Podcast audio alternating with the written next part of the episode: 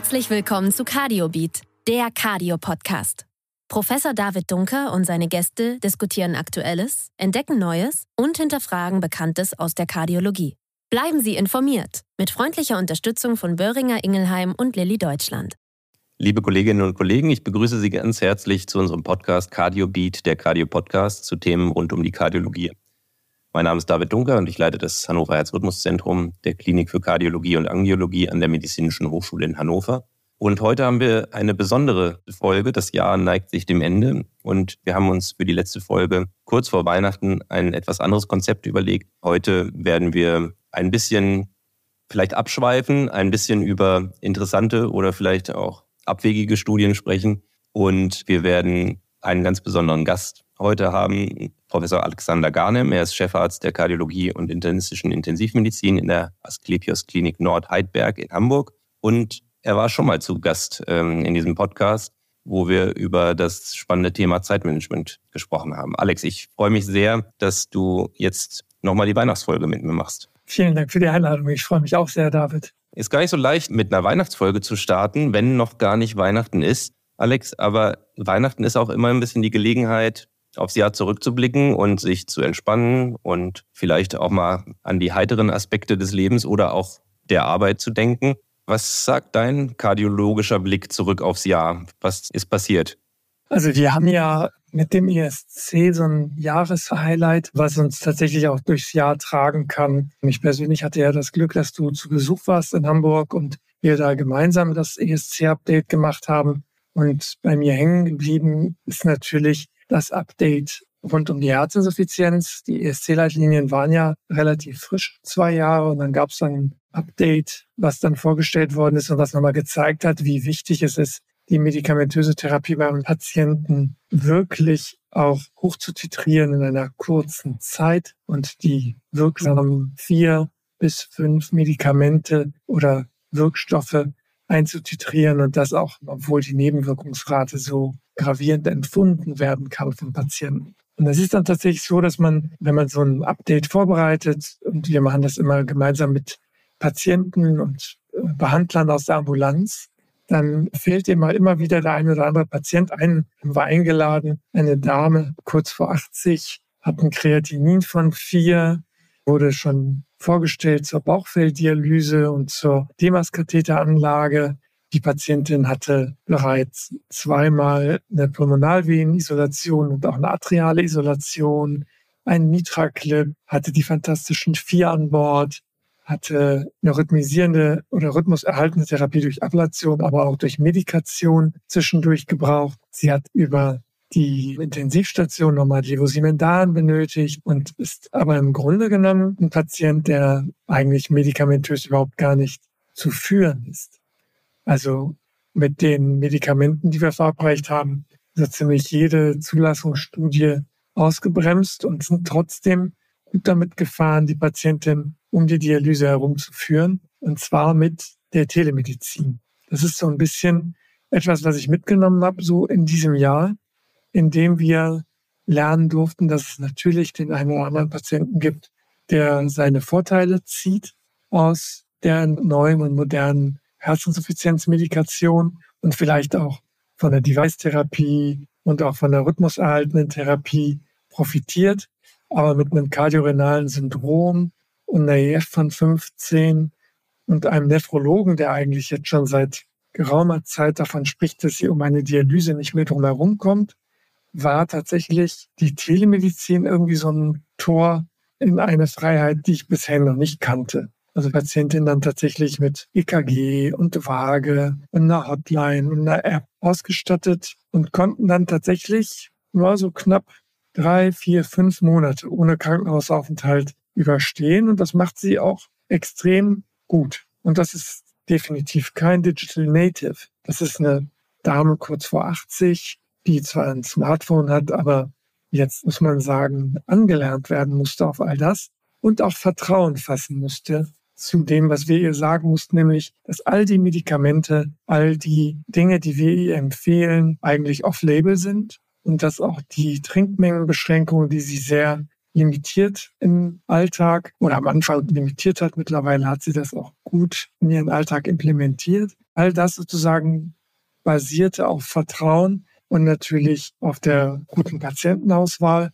Und dieser Patientin haben wir irgendwie eine Möglichkeit angeboten, die sie vorher nicht hatte. Ich glaube, ein Punkt, den ich dieses Jahr mitnehmen durfte für mich war, natürlich gibt es Leitlinien und natürlich gibt es Einzelfallentscheidungen, aber irgendwie ist das sozusagen Anwendung der Herzinsuffizienzpatienten an eine telemedizinische Struktur.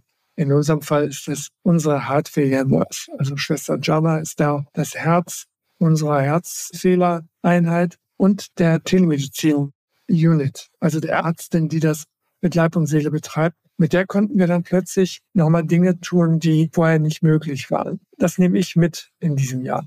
Ja, das ist ein total spannender Case, weil man in deiner Anfangsbeschreibung dieses Falles eigentlich so das Gefühl hat, ja, hier ist ja eigentlich alles schon mal einmal gezückt worden und der Zug ist ja schon abgefahren. Was sollen wir jetzt noch machen? Und dann kommst du mit einer ganz neuen Art nur des Managements. Ihr habt ja gar kein neues Medikament oder noch ein Device, sondern sie nur anders versorgt. Und, das fand ich besonders schön, es war digital und das ist ja irgendwie neu und innovativ und sicherlich auch die Zukunft, aber das Ganze beruht auf Vertrauen. Das ist ganz wichtig, dass das nur funktioniert, weil ihr anscheinend dieser Patientin das Vertrauen gegeben habt, auch dann trotzdem den Fall noch weiter für sie zu führen und sie nicht einfach nur abgeschoben habt, wir müssen mal zu Hause gucken. Ja, sie hat, muss man sagen, ein großes Ressentiment gegenüber der Dialyse gehabt. Das hat uns ein bisschen in die Karten gespielt aber es war irgendwo nachvollziehbar. Also ich habe mal äh, das Glück gehabt, ein halbes Jahr in so einer nephrologischen Station arbeiten zu dürfen.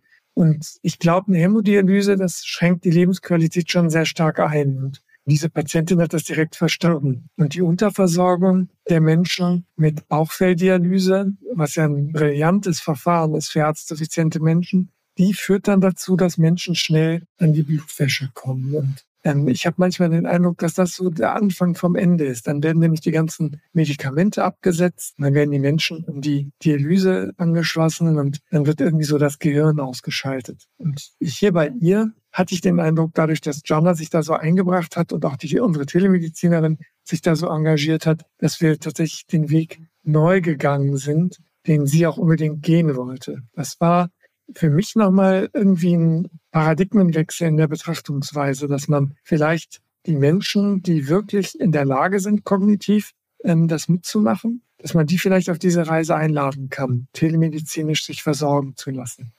Ja, schöner Case. Kannst du dich an noch einen erinnern ja, aus diesem Jahr? Kann ich dir erzählen. Also Mittagsbesprechung war auch echt ein Augenöffner, dieser Fall. Wirst du auch sehen im Retrospekt, warum. Mittagsbesprechung, da werden Patienten vorgestellt. Und dieser Nachname ist so an mir vorbeigerauscht. Ne? 40. Aber junge Frau, gesund, und wird dir so vorgestellt, ist zu Hause aufgefunden worden, von der kleinen Tochter reanimiert, dann vom Ehemann reanimiert worden, von uns koronarangiografiert, relativ schnell extubiert worden, äh, kein Brugada-QT-Syndrom war, T-Zelt war normal, kein auffälliger Anhalt auf Kanalopathie, auch in der Familie keine Auffälligkeiten. So weit, so gut. Und das rauscht dann so unterm Radar durch, ne? Und dann kriegst du irgendwie mit beim Durchklicken der Befunde am Computer, siehst du diesen Nachnamen und dann gucke ich mir immer die Koronarangiographien an. Und sie hatte ja einen Ausschluss KAK, aber irgendwie kam mir, also das Geburtsdatum und auch dieser Nachname und der Vorname. Und dann wurde dieser Vorname auch anders geschrieben. Sie heißt so wie meine Frau, aber anders geschrieben. Und dann ich so, ach du Schande, ich glaube, das ist unsere Nachbarin. Dann war das unsere ehemalige Nachbarin, die wir persönlich extrem gut kannten, weil beide Kinder sind ungefähr in dem Alter unserer Kinder. Und ihr Mann war zufällig nur zugegen, weil sie ist eigentlich Fremdsprachenkorrespondentin. Das heißt, die Nacht davor hätte sie nicht rechnen neben ihrem Mann geschlafen, sondern in irgendeinem Hotelzimmer. Und dann hätte niemand jemals rausgefunden, warum die da tot in diesem Hotelzimmer liegt. Also das ist das eine Learning, dass du echt auch Glück haben musst in deinem Leben. Das zweite Learning. Riesenzufall. Ja, was für ein Zufall, oder? Das zweite Learning ist, ich bin viel zu wenig achtsam in meiner Mittagsbesprechung. Die Patienten sind tatsächlich nur Nummern, weil du immer nur, das wird jetzt in deinem Fall auch so sein, Du bekommst immer nur noch so die Schlüsselmomente und die Entscheidungen vorgelegt, aber du kriegst nicht mehr den individuellen Fall mit. Und dann kommt sozusagen nochmal ein dritter Moment dazu. Und das ist nochmal zum Jahresende ein Appell an die Zuhörer, sich einen Organspendeausweis unterschreiben zu lassen und zu unterschreiben und vorzubereiten.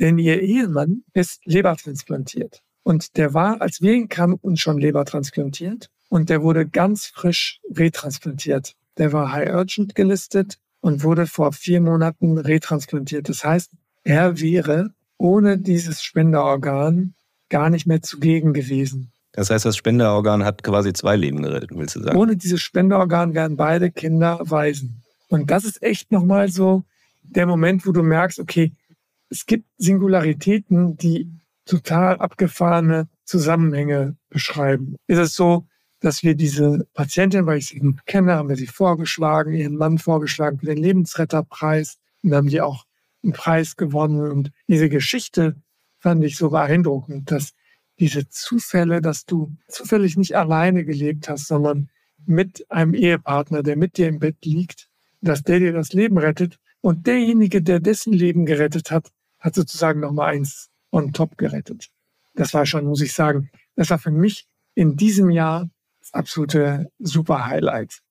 Die hat subkutanen ICD und die ist wohlauf und die hat keinen neurologischen Schaden und ich bin so happy. Auch ein guter Pate wäre sie jetzt für Leinreanimation. Auch ein wichtiges Thema in dem Kontext. Ähm, anfangen zu drücken. Muss man mal lernen und vielleicht mal gemacht haben. Ja, wir nehmen sie jetzt mit. Also wir machen jetzt Veranstaltungen mit der DSO und versuchen jetzt sozusagen nochmal die Awareness zu erhöhen, dass wir mehr Spenderorgane brauchen.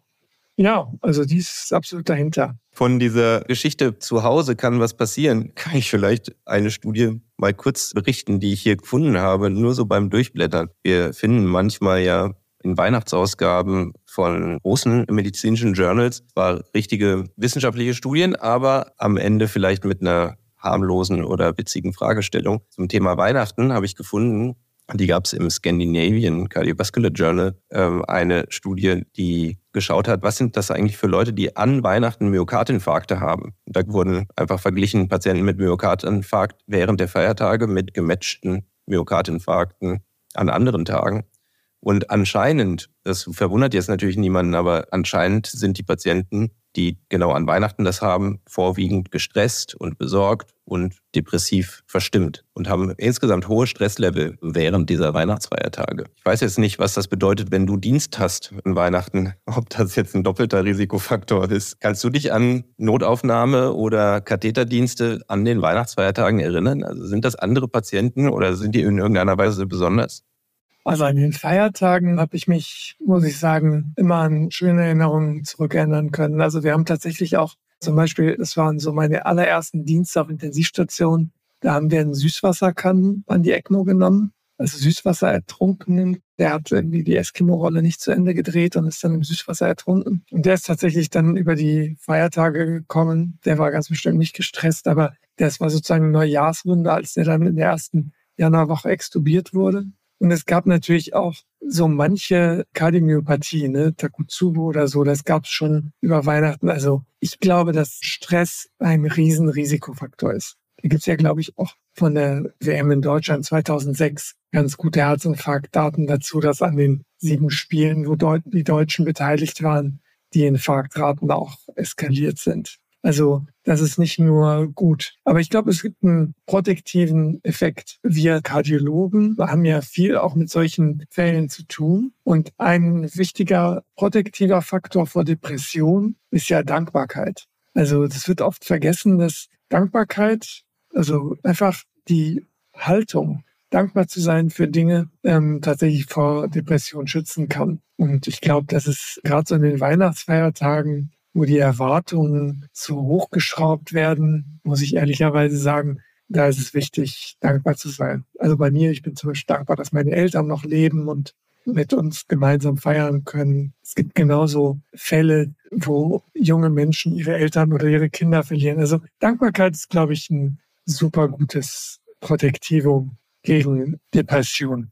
Und ich glaube, die Erwartungen nicht so hoch zu drehen, das ist, glaube ich, auch nochmal ein Protektivum. Da gab es mal so eine Hochzeitsrede vom Bräutigamvater, vom Bräutigamvater. Und der meinte zu dem Brautpaar, mögen eure Feiertage so wie heute schöne Tage sein, aber möge euer Alltag vor allem schön sein. Denn das sind ja die überwiegenden Tage und ich habe manchmal den Eindruck, dass der Alltag blöd ist und dass man dann denkt, dass Weihnachten, dass das dann alles kompensiert werden kann und dann ist man enttäuscht und das ist, glaube ich, nicht der Weg, den man gehen darf heutzutage. Ich glaube, wir müssen einfach dankbar sein und Weihnachten wahrnehmen als eins der großen Feste, aber die Erwartungen nicht zu hoch schrauben. Ich glaube, das macht natürlich enormen Stress. Ne? Wir haben in unserem letzten Podcast ja auch darüber gesprochen, wie man sich selber ein bisschen steuern kann, wie man diesen Stress vielleicht eindämmen kann oder für sich gar nicht zu Stress werden lassen kann. Hast du da nochmal Beispiele für uns? Was ist da eine gute Methode? Also was einen ja enorm stresst, finde ich, ist Unerwartetes.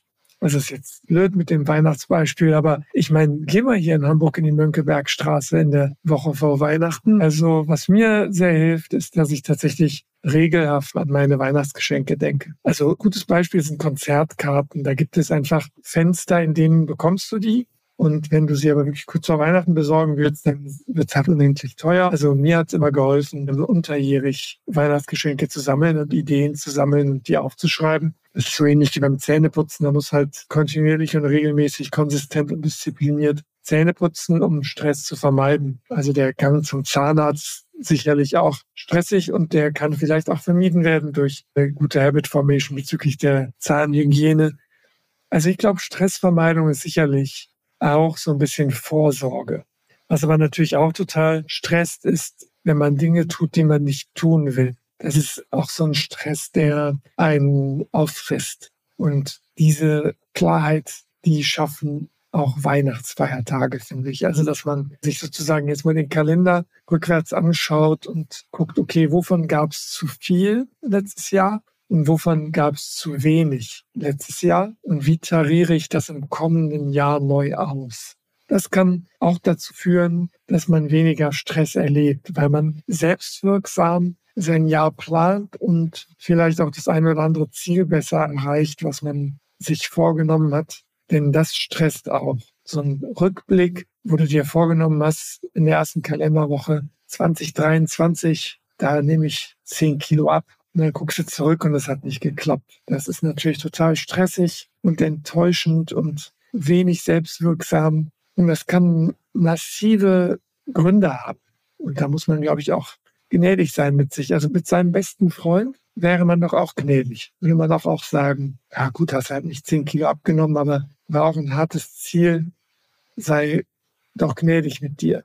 Nur mit uns selbst. Mit uns sind wir nicht gnädig. Wir sind frustriert, warum schaffen wir das nicht? Und das habe ich mir auch vorgenommen und machen uns selbst runter. Und das ist, glaube ich, auch nochmal etwas, was man so ein bisschen mitnehmen kann, glaube ich, um weniger Stress zu erleben, dass man einfach gnädig ist mit sich. Natürlich kann man Pläne nehmen und die auch umsetzen, aber wenn die nicht klappen, dann kann man die ja nächstes Jahr immer noch versuchen zu vervollständigen. Also das sind so meine Stressmomente, aber ich bin natürlich dankbar, wenn du deine Stressmomente mit mir teilst. Wir sind ja Hämodynamiker und Elektrophysiologe. Was stresst den Elektrophysiologen?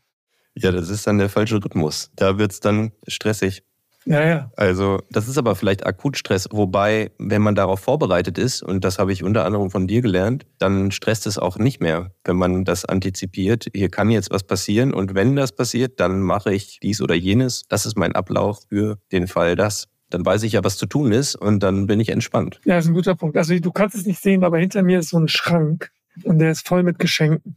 Das heißt, wenn ich jetzt mal irgendwie den Geburtstag der Sekretärin oder von meinem Privatassistenten vergessen habe, dann ist da irgendwas, worauf ich mich zurückziehen kann. Das ist schon, muss man sagen, glaube ich, ich glaube schon, dass es so eine Art Airbag ist. Und diese Sachen kannst du ja komplett durchziehen durch dein Leben. Ich habe so eine App, die kann tracken, wo ich bin und wenn die sieht, ich bin jetzt gerade in der Mönckebergstraße, dann erinnert die mich an die Geburtstagsgeschenke, die ich noch brauche.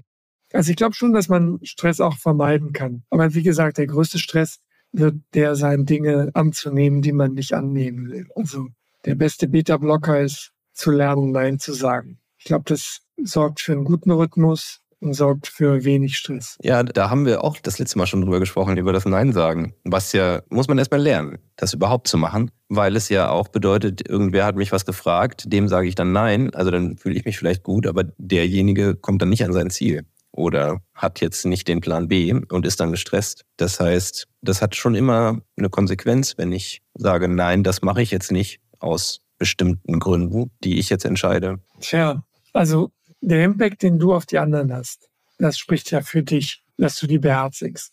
Aber ich habe häufig den Eindruck, dass man gar nicht so empathisch ist mit den anderen, sondern sehr auf sich fokussiert ist. Und du dich dann selbst sehr schnell wiederfindest, ist in so einer Art Dringlichkeitsfalle oder Gefälligkeitsfalle, wo du nicht so richtig gut die Zeit für dich wiederfindest. Also indem du irgendwas annimmst, fällt deine Sporteinheit aus oder indem du deinem Kollegen Ja sagst zur Übernahme des Dienstes, sagst du deiner Frau Nein zur Übernahme der Kinder, wenn sie abends zum Sport will und so. Das ist schon, es gibt ja nichts umsonst. Für mich verschieben sich die Prioritäten schon massiv. Kann auch sein, dass es irgendwie jetzt auch so eine Art Dankbarkeit ist, also meiner Frau gegenüber die Priorität einzuräumen, die sie verdient oder meinen Verwandten oder Freunden.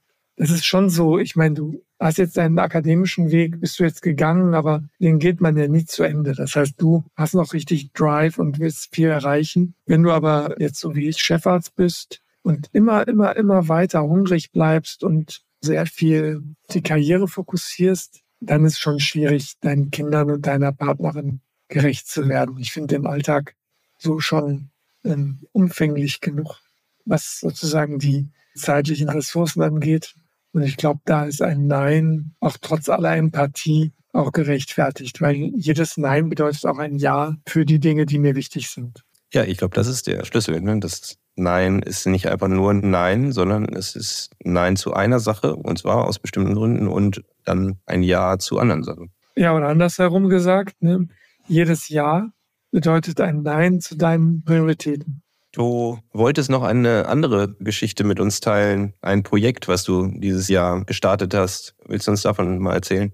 Ja, gerne. Also das ist nur ein Impuls, aber uns hat ja die neue Weiterbildungsordnung auch in dem Fall jetzt gestresst. Ich sag mal, die ist ja jetzt schon seit vielen Jahren draußen, ne? aber irgendwie ignoriert man das so vor sich hin und dann stresst es einen ja doch. Und da ist ja der Erwerb von Kompetenzen total wichtig und nicht nur sozusagen die blanke Anzahl an Prozeduren. Wir haben jetzt so ein Projekt begonnen, wo wir uns in dem ersten Schritt selbst eingeschätzt haben in der Gruppe, also in meiner Abteilung. Wer fühlt sich wie beim Judo jetzt? Den Gelbgurt, wer fühlt sich wie ein Grüngurt, Blaugurt, also haben wir sozusagen sechs Gruppen gebildet und dann noch eine siebte Gruppe, Oberärzte und ich. Und dann haben wir uns eingeordnet. Also in jeder Gruppe sind dann drei bis vier Kolleginnen und Kollegen. Und wir haben dann mit Hilfe dieser Gruppierung ein E-Learning-Projekt begonnen. Das heißt, wir sind jetzt auf einer Plattform gemeldet, alle, wo im E-Learning-Projekt sozusagen in so einer Art Blended Learning Inhalte mitgeteilt werden. Also der eine oder andere kennt das. Das nennt sich Med Mastery.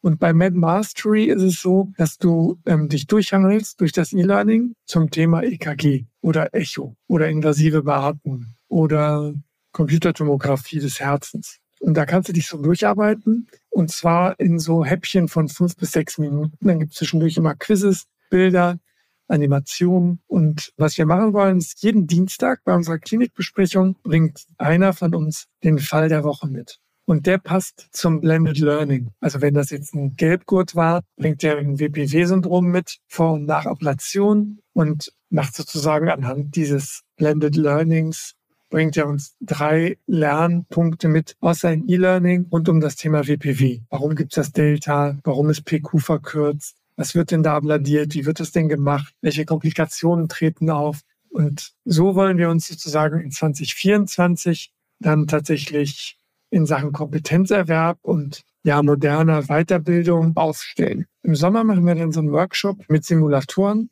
Bis dahin sind wir so zwei Drittel durch mit den Learnings. Machen dann am Simulator dann einen Workshop mit anschließenden Abendessen, so also zweitägiger Workshop, Freitagabend, Samstag ganztags und Sonntag bis Mittag. Und dann verbringen wir dann sozusagen das Wochenende gemeinsam am Simulator und versuchen dann die erworbenen Kompetenzen auch umzusetzen in den Alltag, den wir haben. Also Schrittmacherabfrage, Katheterei und Herzultraschall.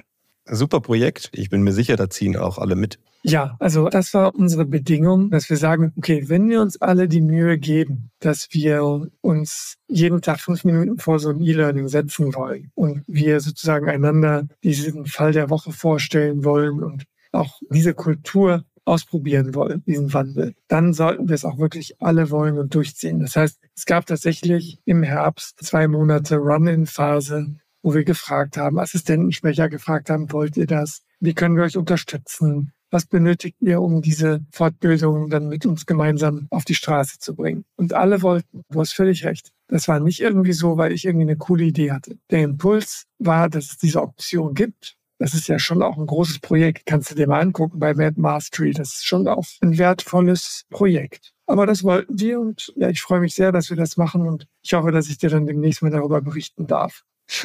Ja, ich höre es mir an. Oder ich melde mich an. Ja, ist auf jeden Fall eine tolle Plattform. Und also eigentlich haben wir noch nicht begonnen. Erst im Januar haben wir begonnen. Aber viele schauen schon rein. Es gibt zum Beispiel ein Modul, wie man ChatGPT und Bing AI nutzen kann für den Alltag. Das habe ich mir auch schon reingezogen. Einfach weil es meinen Alltag äh, natürlich auch verbessern kann. Ja, total gut. Was hoffentlich dann einen anderen wichtigen Medical Skill, nämlich das Tippen von Arztbriefen vielleicht erleichtern könnte. Ich komme darauf, weil in einer dieser Weihnachtsausgaben vom BMJ letztes Jahr nämlich, da gab es eine Studie zu, wie schnell tippen eigentlich Klinikmitarbeiter und rate, wer gewonnen hat in der schnellsten Schreibgeschwindigkeit, welche Ärzte, welche Fachrichtung. Kardiologen. Ja, also die innere Medizin.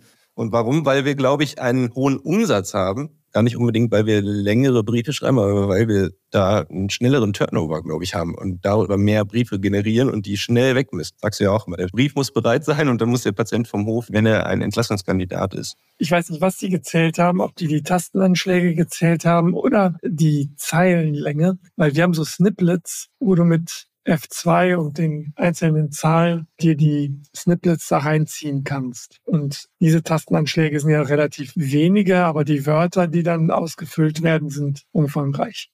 Ja, klar, mit Textbausteinen haben die in dieser Studie nicht gearbeitet. Die haben aber 60 Sekunden tippen lassen, einen bestimmten Text, und haben dann gemessen, wer tippt den am schnellsten. Zweiter Platz und dritter Platz waren Urologen und Neurologen, falls es mich interessiert. Wahnsinn. Was für eine vergeudete Ressource.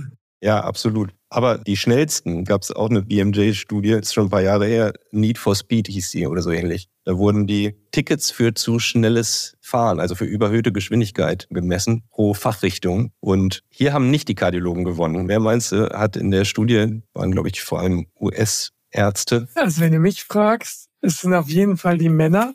Ja. Und es muss irgendwas Orthopädisches sein. Ja, also nur 17 Prozent der Tickets gingen an Frauen, tatsächlich. Aber die Ärzte, die am meisten gerast sind, waren die Psychiater. Interessant, ne? Hätte ich auch nicht getippt. Aber der erste Platz für Strafzettel in Luxuswagen, das ging an Kardiologen. Mensch, Meier, solche Sachen werden publiziert. Ja, aber nur einmal im Jahr. Ne?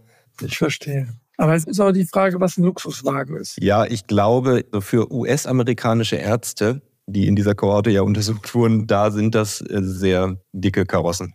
okay.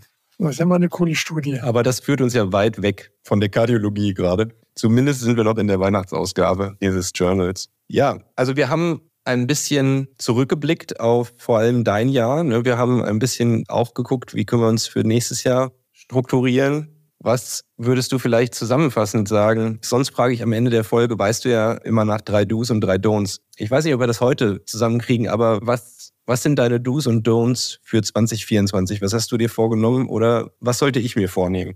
Oh Gott, nee. Ich glaube, du machst alles richtig. Aber ich habe mir auf jeden Fall vorgenommen, ein bisschen mehr diese Schnittmengen der Lebensbereiche zu achten. Du kennst ja die vier Lebensbereiche, ne? Karriere, Beziehung, Gesundheit und Sinn, also Purpose. Und ich glaube, nächstes Jahr will ich mehr Synergie. Also ich will, wenn ich was Gesundes mache, dann muss das irgendwie mit meiner Frau sein. Also, dass ich Beziehung und Gesundheit kombiniere. Also nicht alleine schwimmen, sondern einen Tenniskurs zusammen machen oder so. Und ähm, ich glaube, diese Synergie betrifft auch den Spaß bei der Arbeit. Also dass man tatsächlich diese Sinnhaftigkeit, die uns sozusagen dieses große Privileg, was wir jeden Tag haben als Ärztinnen und Ärzte, Sinnhaftes tun zu dürfen, dass man das noch mehr im Vordergrund stellt und dass man den Unsinn versucht rauszubekommen aus unserem Alltag. Diese beiden Fallbeispiele sind ja auch bewusst so gewählt. Es ist ja extrem sinnstiftend, was wir machen. Aber dadurch, dass, was du gesagt hast, dass wir dann die schnellsten im Arztbrief schreiben werden und so, gehen wir nach Hause in einem relativ unerfüllten Zustand. Und ich glaube, das wäre für mich nochmal so dieser zweite Aspekt der Synergie, dass ich mehr Sinnhaftigkeit reinbringe in meinem Alltag. Also auch zum Beispiel, indem man profundere Beziehungen führt mit seinen Kolleginnen und Kollegen. Ich glaube, das ist eine perfekte Zusammenfassung für eine Weihnachtsfolge. Synergien in allen Bereichen, Sinnhaftigkeit. Also wir haben so einen sinnvollen Beruf, da müssen wir ja danach schauen, dass es uns dabei auch gut geht. Das ähm, vergessen wir manchmal. Und dass wir gute Sachen machen, so wie du uns berichtet hast. Das sind zwei Beispiele von vielen, aber das ist ja das Schöne an unserem Beruf. Also ja, Alex, vielen Dank, dass du dir Zeit genommen hast für so eine Weihnachtsfolge. Ich hatte keine Kerze für dich dabei, aber ähm, wir sind ein bisschen in ruhigere Fahrwasser gekommen heute Abend, hatte ich das Gefühl. Das gehört auch zu Weihnachten. Ein bisschen runterfahren und entspannen, den Stress reduzieren. Ja, das haben wir heute auch besprochen. Ne? Die Weihnachtszeit möglichst ruhig angehen. Und das kann man dann im neuen Jahr auch fortsetzen und damit weitermachen. Also vielen Dank, Alex. Vielen Dank für die Einladung, David. Ja, und ein großes Dankeschön auch an Sie, unsere Zuhörerinnen und Zuhörer, für Ihr Interesse an diesem Podcast und am vergangenen Jahr. Wir haben das neu gemacht und einiges schon produziert für Sie. Und ich würde mich natürlich freuen, wenn Sie auch im nächsten Jahr wieder mit dabei sind. Im neuen Jahr geht es als erstes um Herzinsuffizienz, aber viele andere Themen. Das Programm ist gut gefüllt und ich freue mich sehr darauf, auch da wieder spannende Gäste hier begrüßen zu dürfen. Also es bleibt im neuen Jahr weiter spannend für Sie beim Cardio Podcast. Bis dahin wünsche ich Ihnen frohe Weihnachten, alles Gute und ein frohes und gesundes neues Jahr.